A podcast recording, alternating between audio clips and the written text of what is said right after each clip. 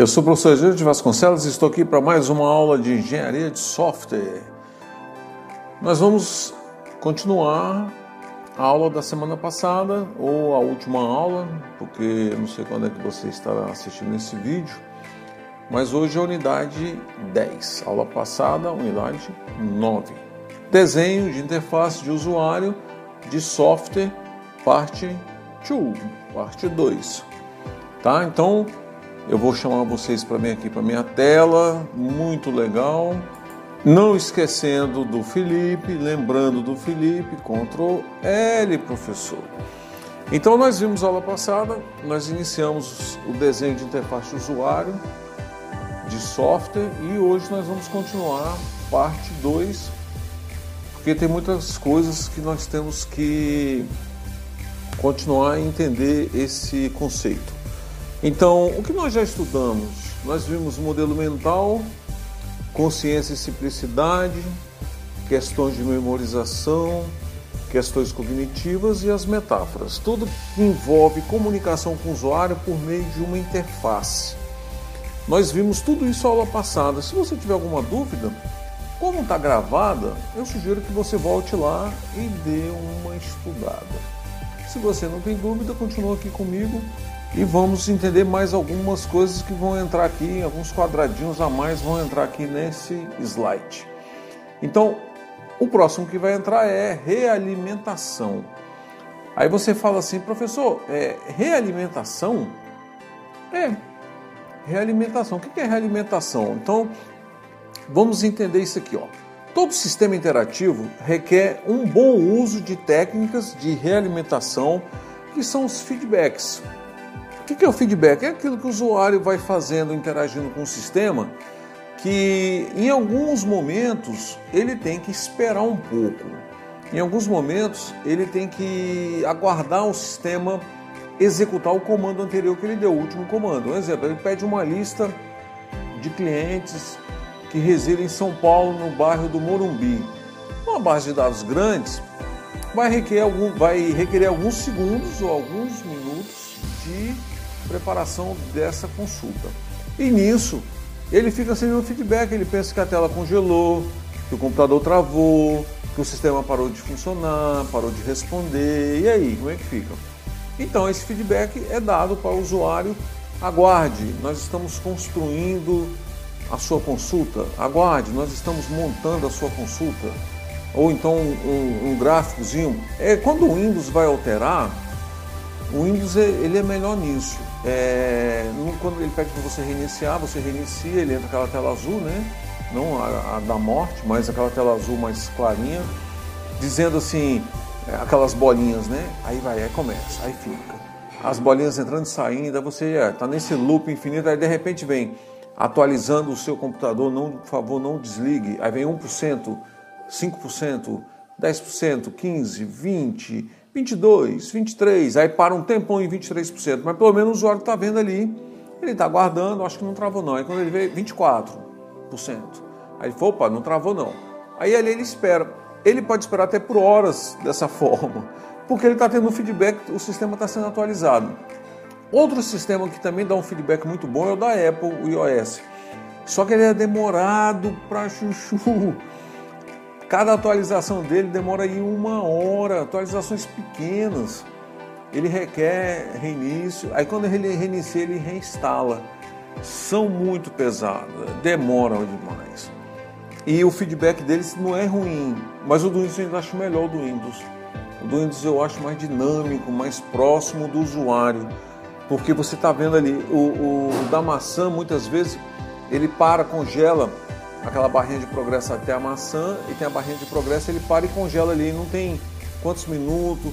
Aí, aí ele, ele conclui essa primeira etapa, aí ele fala, é, resta 35 minutos. Aí continua aquela barrinha de novo, esse resta 35 minutos com um tempão. Aí você, pô, será que travou? Aí você olha, o computador tá ligado, não tá piscando, ele não pisca, né? Que nem algumas CPUs, alguns gabinetes ficam piscando o, o HD recebendo informações. Nesse caso, não. Mas eu tenho um feedback ali pelo sistema operacional que está sendo atualizado. Isso é muito bom. Então, é a preocupação que ele fala que todo sistema tem que ter essa realimentação, esse feedback para o usuário. Através de mecanismos de realimentação, os usuários são informados sobre o real efeito das ações deles, aumentando a segurança e, portanto, a produtividade. Olha, quando você está com pressa, que você tem muito, muita atividade, você tem muitos trabalhos, você requer segundos preciosos. Eu vou dar um exemplo. É, tem dias que você chega no trabalho, primeira coisa que você faz, aí você vai tomar um café, você conversa com os colegas, né? Você dá uma olhada nos e-mails. E tem aquele dia que as tarefas são tantas tarefas que você chega antes do horário de todo mundo, você chega adiantado, você não vai tomar café, você não vai conversar com ninguém, você já mergulha no trabalho. Por quê? Porque são momentos preciosos e você quer valorizar todo o tempo. Agora imagina você com toda essa carga, com toda essa responsabilidade, com todo o seu empenho nisso, você começa a desenvolver essas tarefas e o sistema não ajuda, trava, sai do ar. Imagina isso. Não tem a realimentação correta para o usuário, o feedback para o usuário. E você quer trabalhar, aí você começa a abrir janelas, né? Aí você quer ser multiusuário, né? Então, aí você começa a ver e-mails, você abre o sistema de informação da empresa, tem que cadastrar um monte de serviço, você abre, tem que entregar um monte de coisa, abre outro programa, abre o do banco, aí abre o e-mail, né, como eu falei, abre o navegador e começa a abrir, começa a abrir janela, começa e tem hora que você fazendo três, quatro coisas ao mesmo tempo. Enquanto o sistema lá está te dando um feedback que ele está atualizando, que ele está recuperando, que ele está executando o que você pediu, e você está guardando e com isso você vai ganhando tempo. Você vai fazendo outras coisas. Porque hoje em dia os sistemas permitem isso. Você pode trabalhar, eu, eu gosto de abrir assim imediatamente. É, o navegador, o, o Windows Arquivos, o Windows Explorer, né, que é o gerenciador de arquivos, já fica aberta, o Chrome, já fica aberta o programa que eu vou fazer as gravações, um ambiente que eu vou gravar, que é o caso é o PDF, é um slide, eu crio os slides, depois eu transformo para PDF e dou aula pelo PDF que eu acho melhor num controle que eu tenho que eu preciso para gravar a tela, o controle do mouse, porque o outro lado eu dou um clique, eu quero selecionar ele já avança, né, o, o PowerPoint. E esse aqui não, esse aqui eu consigo vir aqui e fazer uma uma, não, eu não vou conseguir aqui porque ele está em tela cheia, tá? Mas eu consigo selecionar aqui o que eu quero, aqui um, um determinada linha, um determinado texto. Tá? Então imagina você sem nenhum feedback. Imagina, lembra da aula de interface que vocês tiveram comigo? É, imagina um músico sem um retorno. O músico está tocando, está num, num, anfiteatro, né? Está lá num teatro. Um barulho, todos os instrumentos tocando ao mesmo tempo. Será que o dele está afinado? Será que ele está no mesmo compasso? Ele tem que ter um retorno. Não adianta, ele tem que ter um retorno. Quer outro exemplo? um radiotransmissor, uma pessoa que é um, ele vai transmitir é, dados, ele tem que ouvir se a outra pessoa recebeu, ele tem que ter o retorno. Se ele vai fazer uma transmissão via, via é, a gente chama de uma transmissão via CW, né, código Morse, né, telegrafia. Então ele está lá e ali ele tem o retorno do que ele está transmitindo, ele está ouvindo. Se ele não ouvir, ele não consegue transmitir. Porque é traços e pontos, então é traços curtos e traços longos que vão formando letras e palavras. A junção dessas letras, a pessoa ela junta lá amor, A M O R, o A de dar, de dar, o M eu não vou lembrar não, acho que é dadá, de dar, dadá, aí o O ah, eu não vou lembrar o O, acho que é três traços, né? Dá, dá, dá. E o R, eu não, aí que eu não lembro mesmo. Dois traços, um ponto. Eu já fiz, né? Eu sou radioamador, já falei isso para vocês, então eu já tive que fazer prova disso, estudei muito isso, transmitia, recebia, mas enfim, você tem que ter o retorno, senão você não consegue. Você está conversando com uma pessoa, você tem que ouvir o que ela está falando. E por que que o mudo, a pessoa que é, tem problema de audição, não consegue falar direito? A, a fonoaudiologia dele é diferente. Você observa que ele, ele fala e ele tem dificuldade de pronunciar corretamente as palavras. Por quê? Porque ele não ouve o que ele está falando desde criança. Ele não sabe se está falando alto, se está falando baixo. Ele não sabe pronunciar, ele quer pronunciar. Ele fala lá, realimentação. Nós estamos ouvindo, ó, tudo que eu estou falando aqui, eu estou ouvindo minha voz. Eu sei quando eu estou falando alto. Por quê? Porque eu tenho um retorno. Agora imagina você, bota um fone de ouvido, você está ouvindo a música, aí tem uma pessoa que fala com você lá, aí você, eu não estou ouvindo, eu estou ouvindo música aqui, peraí, peraí, peraí, deixa eu parar aqui. Esse momento que você falou essa frase, eu não estou ouvindo, estou ouvindo música, deixa eu parar, peraí, peraí. Esse, essa sua voz que você não ouviu já soa muito estranho para a gente quando, ao falar ela.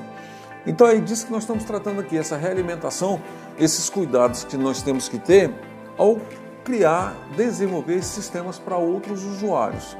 A realimentação sintática informa se o usuário selecionou funções e objetos corretos, enquanto a realimentação semântica confirma se a ação invocada deve ter o resultado desejado.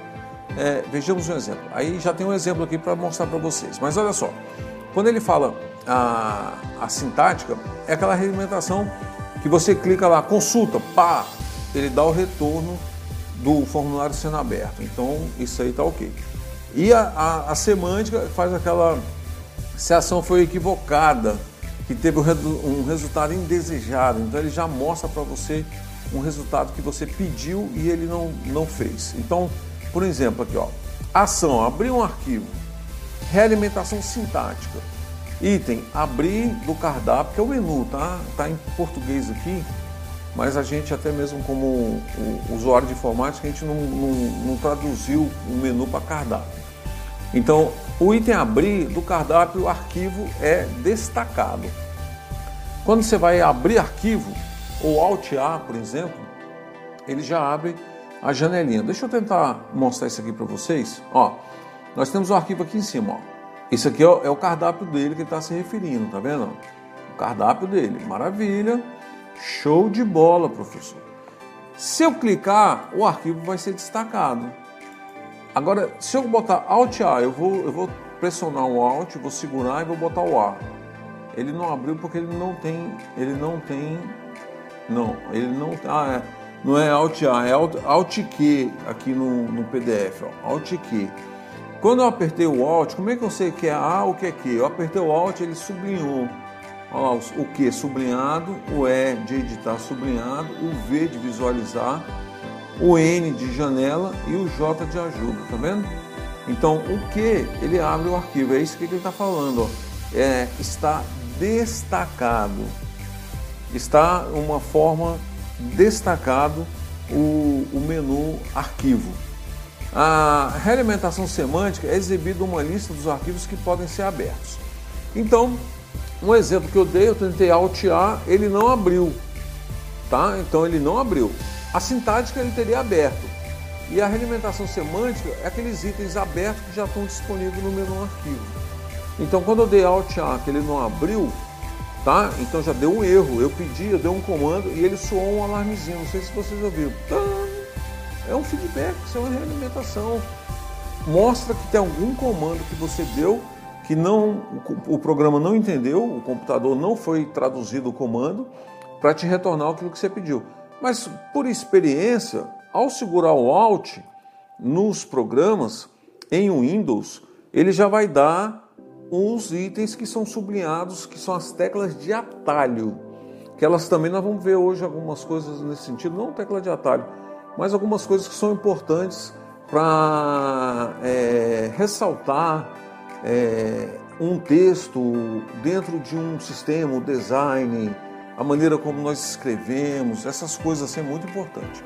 Então, quando eu vou Alt, ele já deu que é o que, aí eu boto o que, ele abriu, então ele mostra a realimentação semântica que é exibida uma lista dos arquivos que podem ser abertos.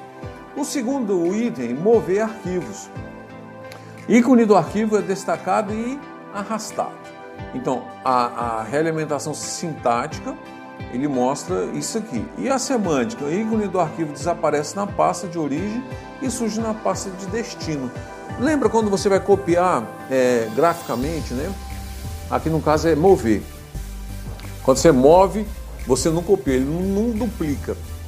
Então tem um arquivo lá numa pasta que está numa pasta errada. Aí você clica nele e segura e arrasta. Isso é a regulamentação sintática. Ele vai mostrando o feedback que ele está dando naquele momento para o usuário.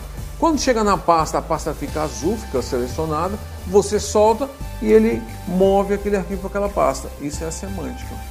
Essa é isso que ele está mostrando aqui para vocês. Exclui um objeto. Item limpado do cardápio, editar é destacado. A realimentação semântica, a representação do objeto desaparece possivelmente após confirmação. Você excluiu, ele já vai para a lixeira, já desaparece dali, porque já é uma forma do usuário entender, apagou, foi para a lixeira. É a mesma coisa você pegar uma folha de papel. Antigamente, para a gente ensinar o conceito de lixeira, quando surgiu no Windows 95, as pessoas não tinham ideia. Eu tinha que ensinar uma coisa. Eu falava para o aluno, amassa uma folha de papel, ele amassava. Aí eu pegava o cesto, botava do lado dele, joga no cesto, jogou. Aí você fala assim, joguei a folha errada, a, é, excluía a folha errada, recupera a folha. Ele pegava a folha, desamassava, ficava perfeita. Agora pega a outra, amassa e joga na lixeira. Agora vai passando um caminhão de lixo, você tem que jogar fora. Quando você tira da lixeira e jogou fora, excluiu, é, excluiu, eu esqueci o nome, é, permanentemente, aí você não tem mais como recuperar, porque o caminhão de lixo já levou. Então é uma forma de, de mostrar, didático, para o aluno entender o item lixeira. E para o usuário, como é que ele entende isso?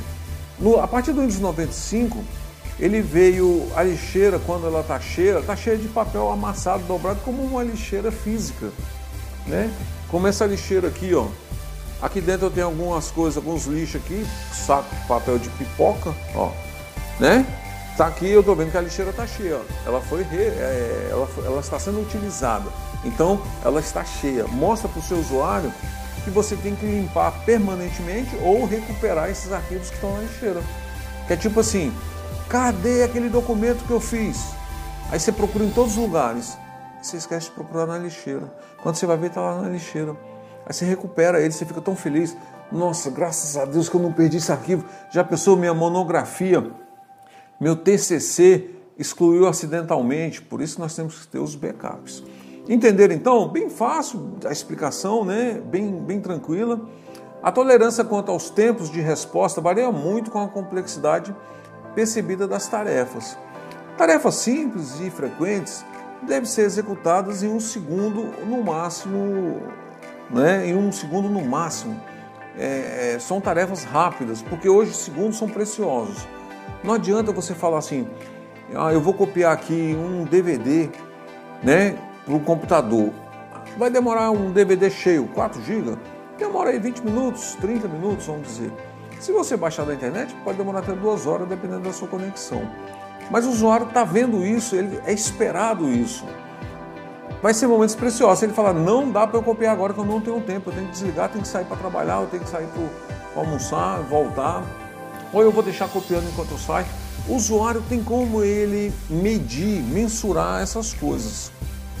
Ok? Então tem que ser segundos, no máximo um segundo ali. Alguns segundos preciosos para aquela tarefa. Tarefas normais têm tempo de execução típico entre 2 e 4 segundos. Para tarefas complexas, tempos maiores são tolerados, desde que os usuários sejam devidamente informados. É o que eu estou falando para vocês, por experiência. Se você fala para o usuário, ó, você vai viajar Brasil para o Japão de avião, vai demorar 48 horas. Mas 48 horas voando? Não, tem as conexões, você vai fazer duas conexões. Uma delas você vai esperar 12 horas, o outro avião chegar para você fazer a conexão. Então vai do, do, horário que você vai sair até o seu destino, 48 horas. Poxa vida, tempo pra caramba. E você acha que é diferente para os Estados Unidos? Não é diferente. Eu já saí de Brasília 10 horas da noite, cheguei nos Estados Unidos uma hora da manhã do outro dia, mais de 24 horas de viagem. E eu não demorei mais do que uma hora duas horas em Miami, na conexão em Miami. que eu ia para São Francisco, para outro lado dos Estados Unidos, para outra orelha, como diz, como eu costumo falar. Eu estava numa orelha e tinha que ir para outra. Atravessei o continente inteiro do americano. Então, entenderam isso? E se você for daqui para Califórnia, passando por Panamá, você vai esperar sete horas no aeroporto. Então você já está sabendo. Ah, eu vou para Goiânia de carro. Você vai para Goiânia de carro, é mais ou menos três horas de viagem. A pessoa está sabendo. Ou se ela fala assim, poxa, eu não tenho tempo, vai demorar muito, ela não vai, ela vai fazer um planejamento. Não, eu deixo para amanhã, que amanhã dá tempo. Então, essas coisas, quando o usuário vai executar, também na informática, também em sistemas, é necessário ele ter esse feedback. Ele fala assim, essa, essa tarefa é curta, ela é simples, mas vai requerer 15 minutos para poder executar. Você vai ter que esperar 15 minutos. Lógico que não é essa conversa, mas o sistema ele vai mostrar. Ó, é, eu costumava colocar, costumava, não costumo até hoje colocar, quando o usuário vai usar um sistema nosso, desenvolvido na nossa empresa, ele vai reparar o banco de dados, tem uma mensagem lá que fala assim, esse, é, esse processo poderá ser demorado. E o Windows fala, ele vai requerer vários, é, em algumas tarefas do Windows, ele vai requerer vários minutos. Ele vai demorar, isso é uma tarefa demorada, então não é coisa tão rápida. O usuário vai fazer sabendo que ele já está tá avisado. Quanto tempo mais ou menos ele vai precisar de recuperar aquilo ou executar aquele processo, aquela tarefa que o usuário está pedindo.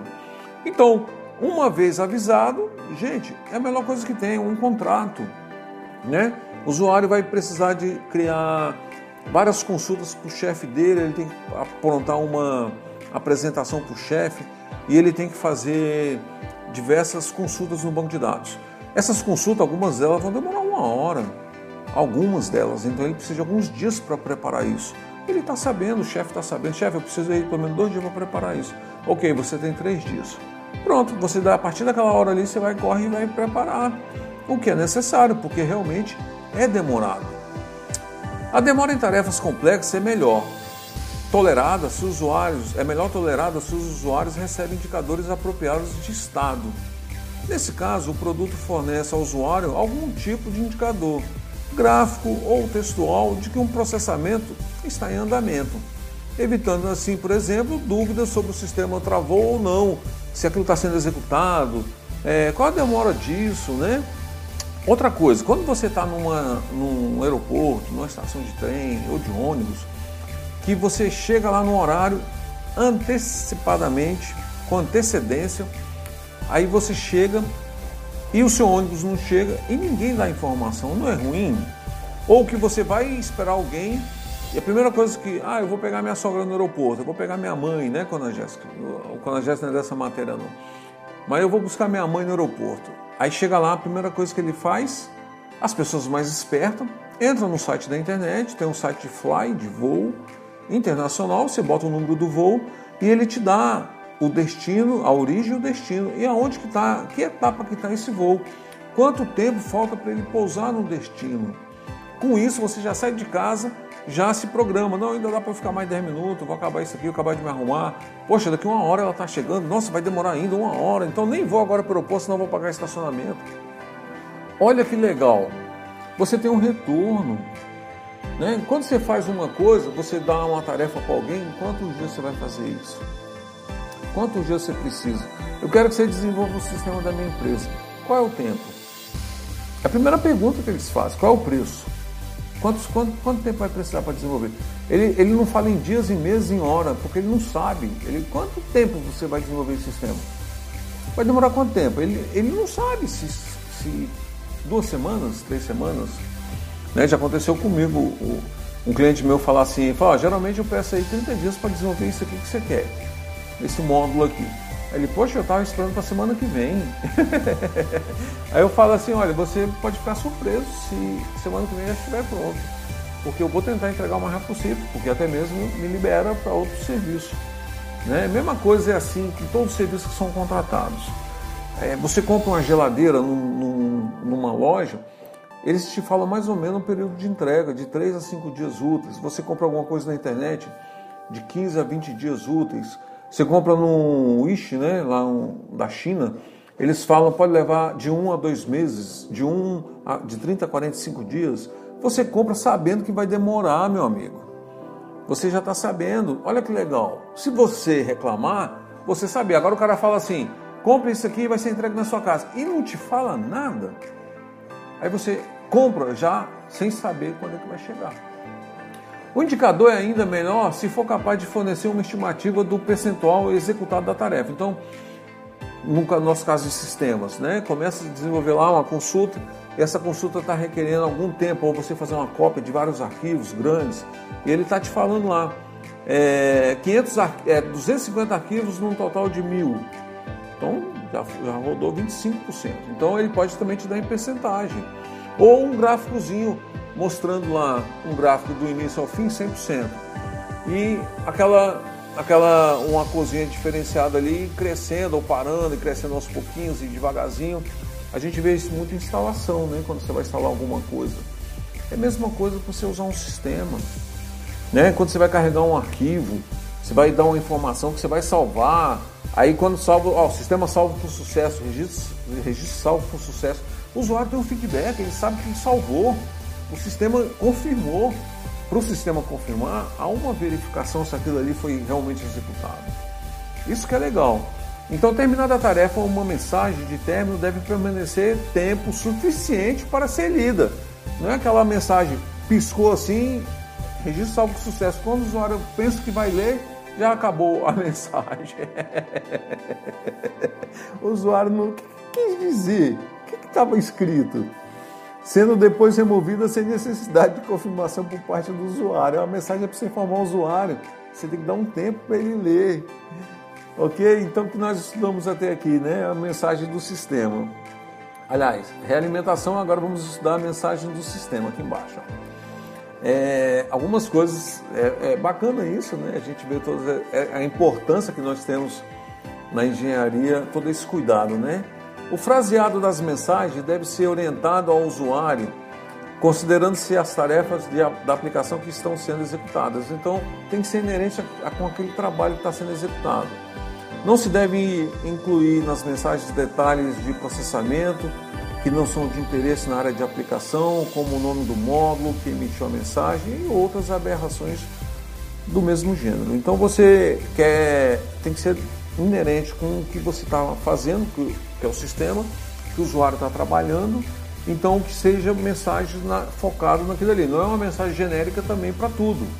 Então, se ele está fazendo uma consulta, sua consulta está em construção. Se ele pediu uma impressão, sua impressão está em andamento. Então, tem que ser de acordo com a necessidade do, do seu usuário. O fraseado deve ser positivo e não ameaçador. Olha, você tem certeza que você vai excluir? esse arquivo, o Windows 95 tinha umas mensagens assim. Você tem certeza? Você sim, olhe lá, hein? Né? Eu já vi sistemas assim também. Olha lá, não tem como recuperar não. Então, para que isso?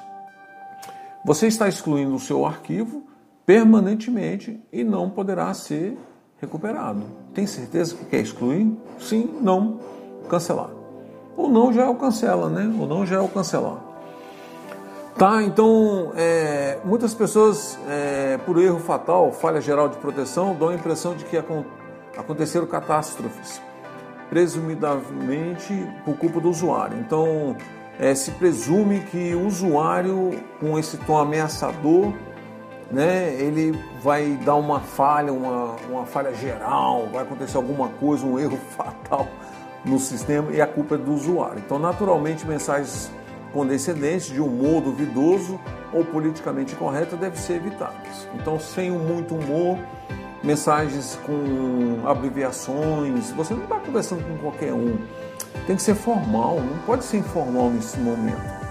Então você tem que evitar. Os termos devem ter, devem ser cortês, mas precisos e impessoais. Não se deve usar referências antropomórficas ao computador. Geralmente, atribuir características humanas ao computador apenas confunde o usuário. Então, você falar que os, o computador é como se fosse uma pessoa conversando com um usuário, né? Então, ele vai lá, olha, eu estou aqui. É que nem quando você liga para essas operadoras agora, tem esses exemplos bacanas, que você liga, você liga na net lá na Claro, né? Na, na antiga net, Aí eu dou um exemplo, né? Você liga ele fala assim: Oi, tudo bem? Eu já identifiquei o seu número. Se você quer falar com esse número, aperte o número 1, é para outro número, aperte o número 1 ou aguarde. Aí você aguarda. Ok, agora eu vou procurar seus dados. Olha, já encontrei seus dados e estou vendo aqui que você quer é, sobre pagamentos, porque sua fatura está em atraso, está em aberto. Ele não fala em atraso, né? ele fala em aberto. Está em aberto. E, ou o seu sistema na sua área está com problema. É para isso que você está ligando? Então fica uma coisa pessoal. Mas nesse caso é um entendimento de URA que a inteligência artificial pode proporcionar para que o usuário ele ele está falando com uma máquina. Ali é uma máquina. Ele está interagindo, né, com uma máquina. Quando você está no chatzinho de uma determinada loja ou de algum serviço do governo, Banco do Brasil, por exemplo, Magalu, que você, oi, tudo bem? Aí, qual é a sua dúvida? O que eu posso te ajudar? Aquilo ali é um robô, é um botzinho, é um robozinho, é um algoritmo. Não, não, não, não pense você que é uma pessoa, não. Tem umas como Bradesco, tem até nome, que é a Bia. Bradesco Inteligência Artificial, Bia, né? Ah, oi, eu sou a Bia, né? E estou aqui para te auxiliar, te atender e tal. O que, que você está precisando? Aí você fala uma frase genérica para ela lá, ah, é, eu quero sobre extrato. Puxa, ela te dá um monte de coisa de extrato para você escolher. Extrato com período, extrato atual, e aí vai. Aí você vai escolhendo, vai até filtrar o que você quer. Chega a ser chato, mas para a empresa, ela não está colocando uma pessoa para te atender ali Imagina quantas pessoas não estão agora ligando para esse call center. Então, com a inteligência artificial, é somente um servidor lá ou dois, só para dar conta da demanda, que cada conexão é como se fosse uma pessoa atendendo. Então, essas coisas nós temos que entender. Tá? Então, não coloque as mensagens como se o computador fosse uma pessoa humana, que ele, ele não vai entender. Olha, eu não estou entendendo o que você quer. Você amanheceu hoje de mau humor? O que, que você quer? Você quer um relatório ou quer impressão? Então o cara fica em dúvida, para que essas coisas? Não é? é favor escolher a impressão, relatório ou consulta. Pronto. Aí ele já sabe, vai escolher. Ele está com a máquina ali na frente dele. Não, não faz usuário ainda ter mais problema com a informática, ainda com a tecnologia. Os problemas ocorridos devem ser informados de maneira precisa. Houve algum problema? Olha, você não cadastrou o CPF, é necessário cadastrar o CPF. Ó, é, campos obrigatórios precisam ser é, preenchidos. Pronto. Coisa simples, sucinta, formal. Quando possível, as mensagens devem sugerir procedimentos alternativos ou corretivos. Então, como eu estou falando, é para corrigir, é necessário cadastrar, preencher. Olha, o CPF foi digitado de uma forma incorreta, por favor, digitar corretamente. Para evitar que as mensagens percam em concisão. Essas sugestões podem ser oferecidos através do acionamento de um comando de ajuda ou mais informações. Então, por exemplo, você chega num site lá, você vê alguma coisa assim, aí você, pô, gostei disso aqui, quanto é? Aí pá, aí, tem, aí vem um breve trecho lá, um texto, né, informando um resumo daquele produto. Aí tem assim, saiba mais, ou você precisa de ajuda, fale comigo. Pronto, isso é suficiente para o cara se sentir seguro para comprar aquela, aquele produto, aquele produto, tá? Vamos agora para modalidade, tá? Modalidade. O modo é um estado de uma interface de usuário no qual uma ação tem um significado diferente do que em outro estado. Como eu falei, ele quer uma consulta via formulário ou via impressão. Você chega hoje num programa da Receita Federal, eu falo assim que todo mundo tem esse programa, né? Eu acho que a maioria de vocês já estão acessando. Então, só para você ter ideia, quando você acaba de fazer sua declaração que você envia, ele permite você imprimir ou armazenar, guardar em arquivo digital, PDF, por exemplo, toda a sua declaração. Então, tem lá imprimir. Não tem consulta, tem imprimir, impressão. Via impressora ou via arquivo. Aquilo ali para ele já é uma consulta, você já está fazendo uma consulta. Se você quiser, você abre o arquivo e você vai ler na tela. Né? Então, tem alguns sistemas web, por exemplo, aplicativos que você está navegando, é, tipo esse nosso que nós temos, que eu tenho é, para o aluno pegar uma matéria, que a gente não está nem usando esse semestre por causa desse, dessa pandemia, mas que a gente estávamos usando semestre passado, vocês lembram dele, né? Entra lá, tem a matéria que você estuda comigo, está disponível. Você entra no formulário de consulta. Aquilo ali é um formulário de consulta, ele não é de entrada de dados. Mas se você tem permissão, tem uma opção lá, um lapisinho lá, que você clica nele, ele abre o formulário de consulta para você, de, de update, né? Para você fazer uma alteração. Tá? Então é isso que ele está falando aqui. Então ele sabe o estado que você está. É um formulário de consulta, é de entrada de dados, é uma atualização. Porque quando é entrada de dados, ele vem vazio. Né? Você pede novo, ele, ele abre um formulário vazio para você, para você preencher. É alteração, ah, eu quero alterar meus dados cadastrais. Ele mostra todos os seus dados lá, livre, para você alterar o que você quiser. Tá? Quando acabar, você salva e ele vai salvar todos os campos que foram alterados. O que não tiver sido alterado, modificado, permanece como está. Então você alterou só o seu telefone, não alterou o CPF, por exemplo, geralmente não pode ser alterado, eles não deixam. Eles mostram lá o seu CPF, mas o campo não está editável. Por quê? Porque é para evitar erros, tá? Evitar que a pessoa troque maliciosamente, enfim. Porque quando você cadastra é, o CPF em lojas sérias, em empresas sérias, eles fazem a verificação da receita do seu CPF. Eles vão lá e CPF aqui é de quem? Ah, é do João das Couves, é do Luciano das Flores Peixoto. Tá? Então ele mostra lá, ele verifica o nome que você cadastrou, com o nome que está lá na receita, ok, CPF é dessa pessoa mesmo. E se tem pessoas com o mesmo nome, eles vão no nome da mãe, vão na data de aniversário e ali faz uma, uma troca. Por isso que geralmente a universidade sempre pede, em alguns lugares, em algumas empresas, a filiação, né? Principalmente o nome da mãe, que geralmente é o mais pedido, é o nome da mãe. Porque o cara pode ser dois Ayrton Senna, né? Quantos Ayrton Senna não tem com dois N no Senna? Ayrton com Y, e tem um monte que você for olhar. Qual é a diferença deles? É a data de aniversário, mas mesmo assim pode ter tanta coincidência da data de aniversário ser também a mesma. Aí vai para nome da mãe. Ainda tem coincidência também do nome da mãe ser igual? Tem, pode existir também isso.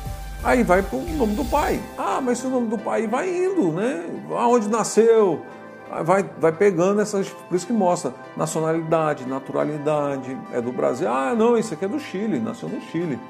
Coincidência, o nome do pai e da mãe igual, data de nascimento e o mesmo nome. Gente, acontece. Então você tem que evitar essas coisas via sistema.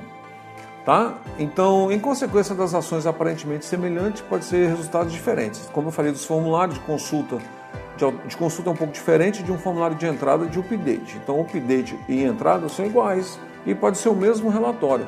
Só que você não traz nada do banco para preencher esse formulário no caso de um, um registro novo. Tá? Então ele está mostrando que pode ser diferente aonde está o estado da, da interface. Então cada modalidade tem o seu estado. É um estado de consulta, de alteração, de inclusão. Qual é o estado desse perfil? Quando você entra, por exemplo, em menu arquivo, imprimir, Aí tá, vem todos os relatórios do sistema para você imprimir. Né? Por exemplo, o cara você chega lá no banco e fala assim, ah, eu queria imprimir é, meu extrato. Aí o cara pega o número da sua conta, confere se é você mesmo e imprime. Então ali é uma forma fácil que ele achou, ele localizou aquilo ali e vai mostrando o estado. Primeiro pede o CPF dele. Então o sistema te deu esse estado agora, essa modalidade da consulta do CPF. É uma consulta. Aí buscou a conta dele. Ah, você tem três contas aqui. Você tem uma aplicação, a poupança e a conta corrente. Não, eu quero dar da conta corrente. Aí ele já, conta corrente. Então já tem esses filtros lá. E já tem toda essa modalidade e o modo onde está cada estado, tá? De preferência, as interfaces não devem possuir modos. Quando isso for realmente necessário, os usuários devem receber a realimentação que indique claramente o modo que está ativo. Acabei de dar exemplo do CPF aí você precisa de saber suas notas. Chega na faculdade, gostaria de saber o meu histórico escolar. A primeira coisa que eles pedem, matrícula, porque não tem outra, é só aquela que vai ser sua. Verifica o seu nome, verifica o nome da matrícula e te dá. Desculpa, perdão. Te dá o seu pedido ali. É, então ele fala o seguinte: é, por exemplo, a forma do cursor pode ser usada para é, sinalizar o modo corrente. Ah, ainda tem isso também.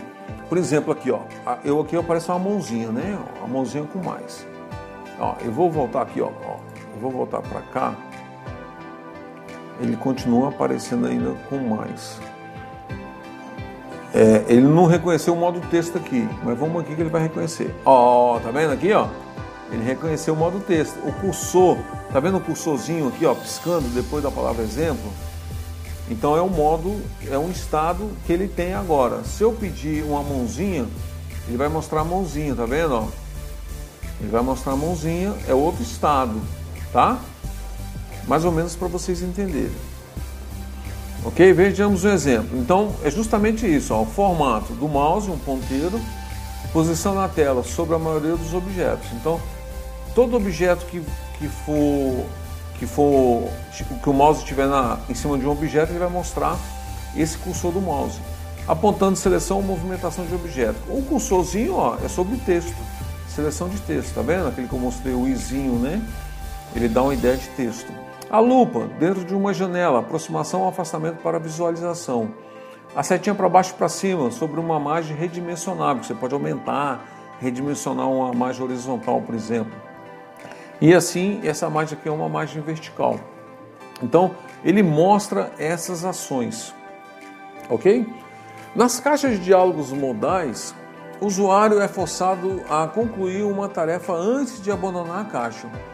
Elas são utilizadas quando uma decisão do usuário é imprescindível para os próximos passos de uma interação. É o exemplo do CPF. Você chega lá no, no, no seu gerente, gostaria de meu extrato? Por favor, seu CPF.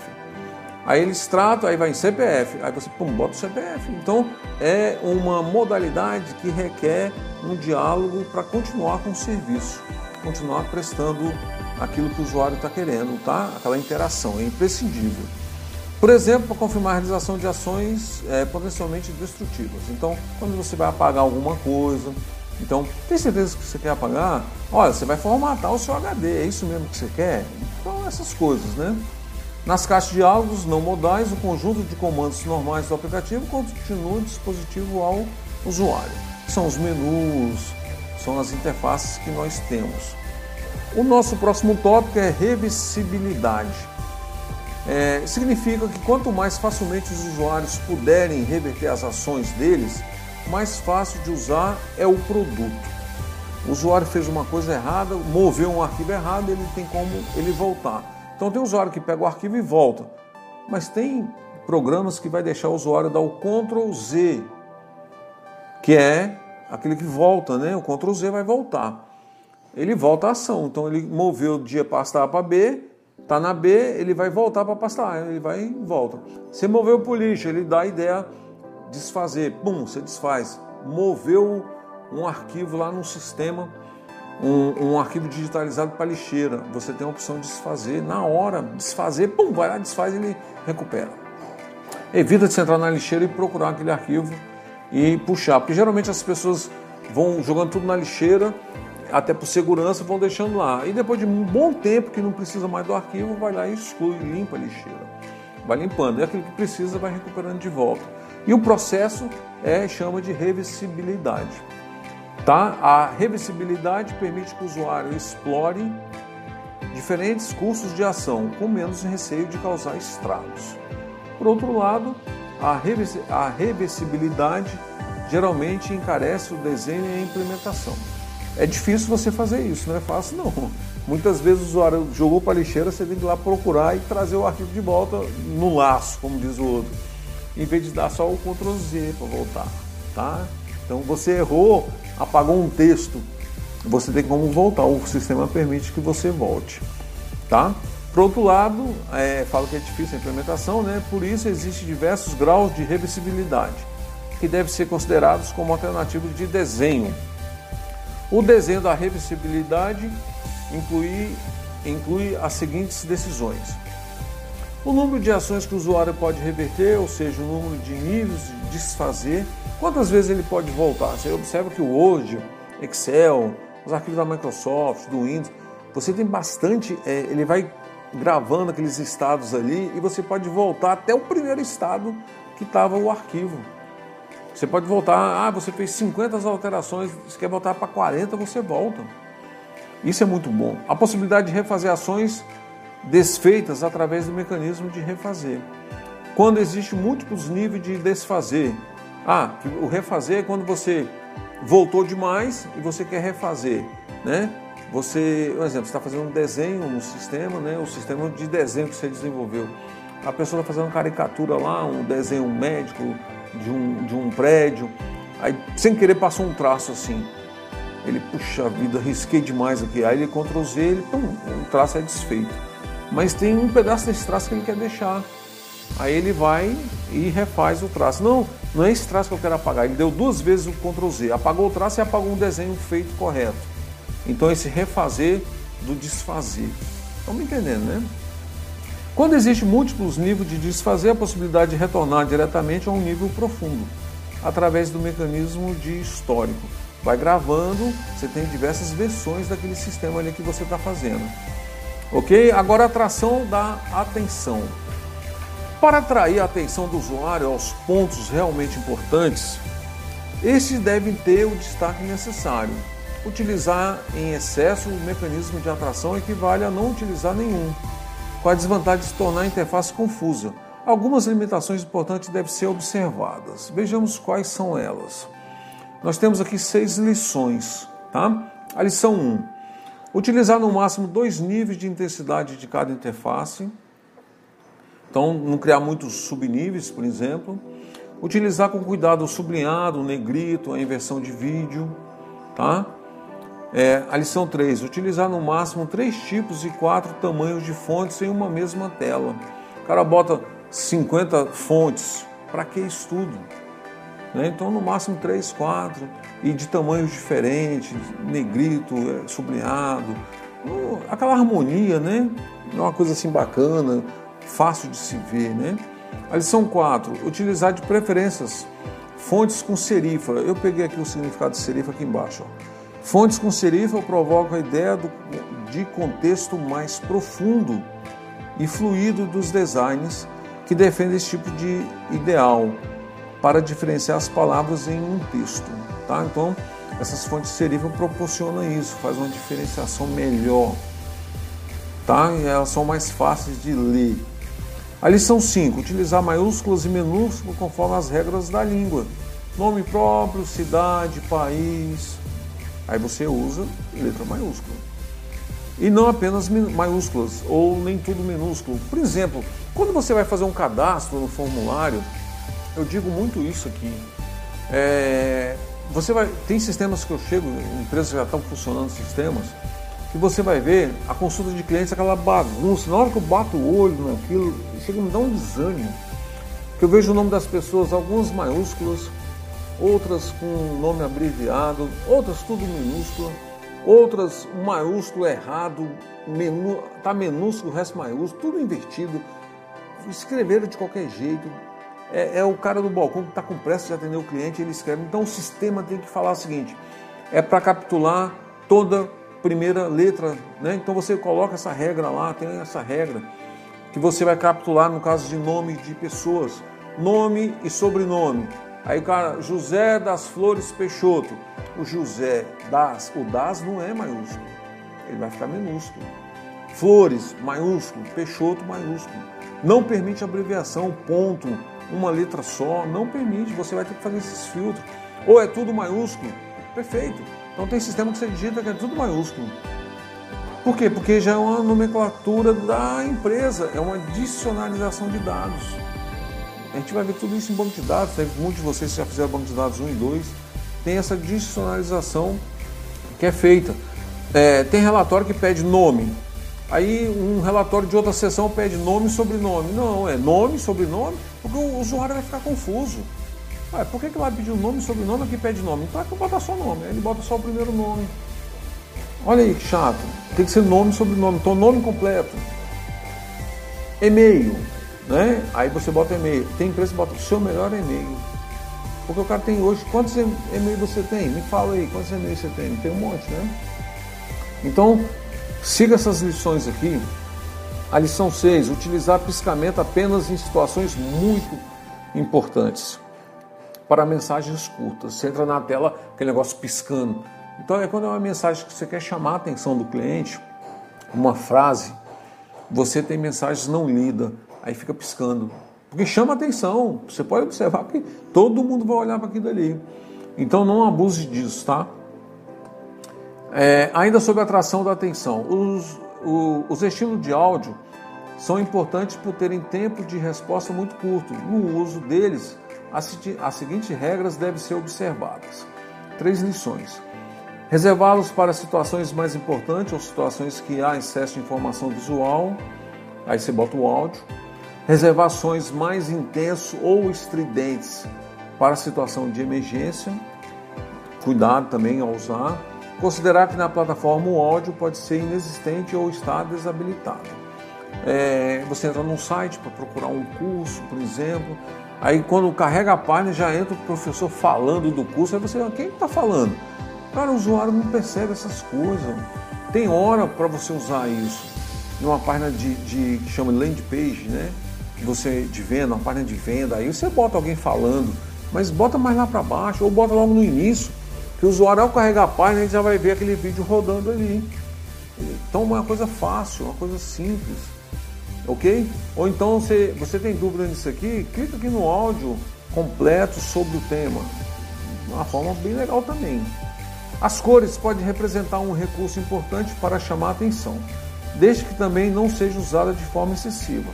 As seguintes diretrizes são recomendadas, são seis. Utilizar no máximo quatro cores diferentes em cada interface, especialmente se a informação textual for predominante. Não, se for só texto, por exemplo, para que usar mais do que três, quatro cores? Então, cuidado com isso. Não utilizar azul e cinza para detalhes, reservando-as para áreas de fundo de texto de cor clara. Utilizar cores de fundo e de primeiro plano contrastantes, desde que não sejam ambas de alta saturação. Combinar codificação em cores com codificação de formas para contemplar os usuários. Utilizar cores para representar mudança de estados de objetivo da aplicação. Ah, você tem que. Tá, é uma loja de venda então você faz o sistema, o cliente ele se identifica, tem um 1, aí está marcado lá em verdinho, né? ele está ali, está em azul. Aí ele vai para o 2, o 2 fica azul e o, o, que ele foi já é o vermelho, já ficou verde. E o que está vindo ali, os passos que estão vindo, está em vermelho. O usuário está vendo, ó, em vermelho não foi feito, o azul eu estou fazendo e o verde foi feito. Ele está vendo isso, ele está acompanhando os passos, os cadastros.